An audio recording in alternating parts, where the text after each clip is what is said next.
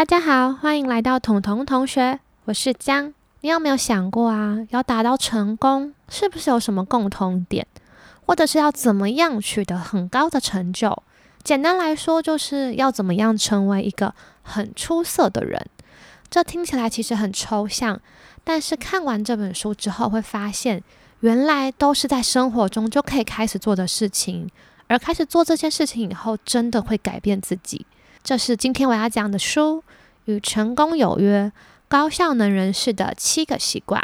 作者 Stephen Covey 是美国著名的管理学大师，而这本书也很厉害哦。它是全球出版史上最畅销的书之一，高居了美国畅销书排行榜长达了十余年。到底这本书有什么神奇的地方啊？为什么大家都要看这本书？今天就要来跟大家分享。不过今天的说书比较特别哦，因为正好看的是原文版，所以这次的书稿就直接用英文来写。不过不用担心的是，每一段都会用中文做一个小总结。而这本书的原则到现在我都还会一直提醒我自己，所以很希望可以给大家带来一些帮助。Today I'm going to introduce a book called The Seven Habits of Highly Effective People. by Stephen Covey. Do you want to become a successful person? Try these seven habits. This might change your life. So, the main concept of this book is that the way we see the world is completely based on how we want to see it, which is our own perceptions. So, in order to change a given situation, we must change ourselves. Therefore, we must change our perceptions. In this book, Covey discusses seven habits that most of highly effective people have. And all these habits can be divided into three categories. The first, second, and the third habits are focused on the ability to control one's own desires, as known as self control or self mastery. The fourth, fifth, and sixth habits are focused on developing teamwork or collaborations. Lastly, the seventh habit is focused on continuous growth and improvement. After reading this book, the first, the second, and the third habits are the habits that have the most positive impact on myself. So, due to the time limit, today I'll focus on these three habits, and we won't go into other habits in depth. 所以，如何取得很高的成就，或者是说如何成为一个很出色的人呢？原来所谓的成功人士几乎都会维持七个习惯，而这七个习惯呢，就是在教我们如何做一个有效率的人，进而可以达到更好的生活。作者 Covey 讲了七个习惯，第一到第三个比较偏向自我控制而达到个人的成功，第四到第六个则比较偏向团队合作。来达到大众的成功，最后就是如何不断持续这些习惯来达到最好的成就。但今天呢，我只会着重在前三个，而这三个也是我觉得对我影响最大的部分。OK，let's get started. For the first habit, be proactive，主动积极的。Imagine a situation. How do you respond when someone made you mad? And the most common reaction, we would say. he makes me so mad.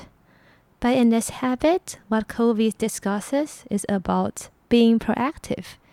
And you can respond to this situation differently. I quoted the sentence from the book You are the creator, you are in charge, and you have to be the one who takes the initiative. What does it mean? Actually, there are two kinds of people in the world. First type is reactive people they affected by their physical environment. They have their life run by external factors. They always say things like, There's nothing I can do. That's just the way I am. They blame circumstances, conditions, and other people's behaviors. In contrast, proactive people face a reality that we had the power to choose a positive response. What exactly does it mean to be proactive? Actually, for proactive people, they don't wait and see. They seek action, they love to solve problems, do whatever it takes to prevent them from happening. They look for the futures, So that go back to the example in the beginning. How do you respond when someone made you mad? For reactive people, they may say, He makes me so mad. But for proactive people, they may say, I can control my own feelings. What is the lesson? How can I learn from this experience? So cool, right? There is another quote from the book. It's not what happens to us, but our response to what happens to us that hurts us. If you start to think the problem is out there, stop yourself. That thought is the problem. 好，那这边提到呢，这个世界上其实有两种类型的人：主动积极型的跟被动型的。不，主动积极型就是 proactive people，被动型的就是 reactive people。而我们在生活中其实很容易不小心变成被动型的人。比如说，在我们遇到一些挫折的时候，可能会说出“我已经尽力啦，我真的已经无能为力了”，或者是在有点感到失败的时候，我们会说“我就是这样的人”。甚至我们在遇到生气的事情的时候，我会说“我他真的让我很不爽诶。但是我们换一个心境，如果我们是主动积极的人，我们可能会说：“不然我们再试试看有没有其他可能好了。”他让我很不爽，没关系，我可以控制我自己的情绪。所以，主动积极的人，他们是相信自己可以改变自己的想法，然后就会改变自己怎么看待这件事情。我最后有 quote 两句话，它的中文来说就是说：如果你一直想说啊，有一个问题在那边，我没有办法解决。当你一直想这件事情的时候，你知道吗？其实最严重的不是那个问题，而是你怎么会有这个想法。另外一个 quote 是说，proactive people 主动积极的人，他们不会把自己的行为归咎在环境或是归咎在他人，他们知道自己可以选择如何回应。第一个 habit 对我来说真的很重要，它是现在在我遇到一些负面环境或是负面情绪的时候，我会一直提醒自己说，一定要换一个方式思考看看。好，那接着就让我们来到第二个习惯了，the second habit。begin with the end in mind, 以终为始. In this habit, Covey says we should start with a clear destination in mind. The most profound part to me is the beginning of this chapter. Covey asks us to visualize our own funeral. So you are at your funeral, lying in your own casket. There are people around you but you can still hear them. So keep that picture in mind. What are they saying about me? And how I lived my life? What do I want them to say?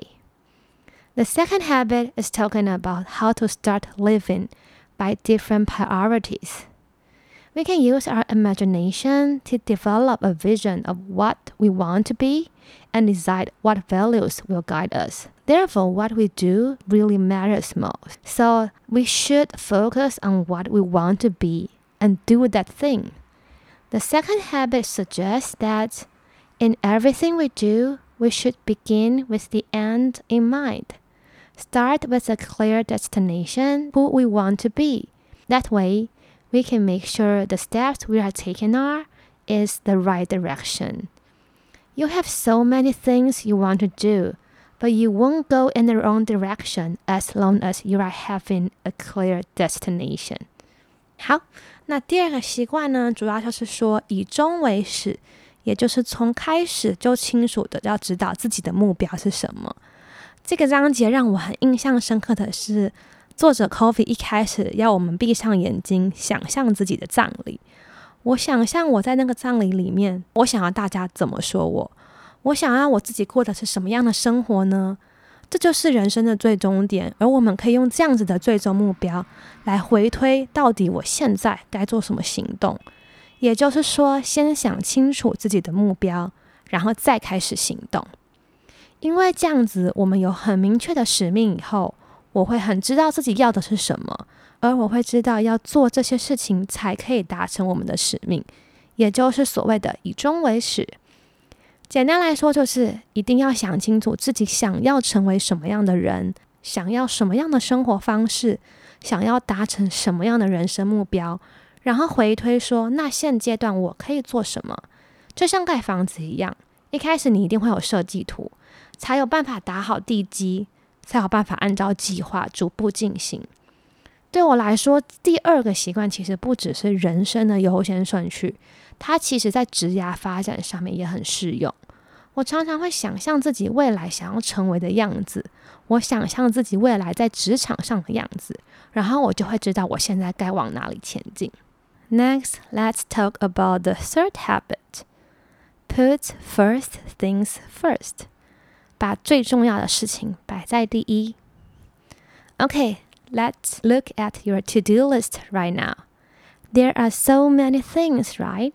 And it is easier for you to just start doing something that is urgent. BB, you need to prioritize. Putting first things first means doing the most important things in life. It sounds pretty easy and intuitive, but in fact, many of us got caught up in non important things. We tend to do something urgent first, especially at work, no matter they are important or not. Then we ignore the most important things until it becomes too late to act on them. Actually, all activities can be categorized based on two factors urgent and important. Covey discusses that we should spend more time on important things. We have to have a clear idea of what is important and learn to say no to not important but urgent things. Try to identify and selecting the goals and prioritize your activities Spending some quality time and moving into important but not urgent things. Through this, you can organize your time around the most important things and eliminate the unimportant. COVID describes the importance of keeping your priority things on the top. 好，到了第三个习惯，Coffee 在这边提出来说，要把更多时间投注在重要但是不紧急的事情上面， 试着去对那些紧急但是不重要的事情说不。这件事情不论套用在工作或是人生上面，我觉得都非常有帮助。像是人生应该要花最多时间在上面的，也许是建立人际关系啊，规划长远的职涯计划等等。做这类的事情可以大大改变自己的人生，但是因为虽然很重要，可是不紧急，所以常常被我们忽略。但其实不管如何，都需要一些时间来投入去做这些事情，因为这些才是真正影响你，才是对你来说最重要的。OK，these are the three habits have impacted me the most throughout my life, and there are four other habits. If you are interested, you can read the book for more details. 好，那这就是我今天挑出来介绍的三个习惯，而这三个习惯是可以连贯在一起的哦。我们可以成为主动积极的人，我们用以终为始的态度来规划接下来每一个目标，还有要完成的任务，并且注意一定要留时间给这些最重要可是不急迫的事情，因为这些事情才会真正影响你整个人生的发展。那就到这边喽，谢谢大家，拜拜，Thank you，拜拜。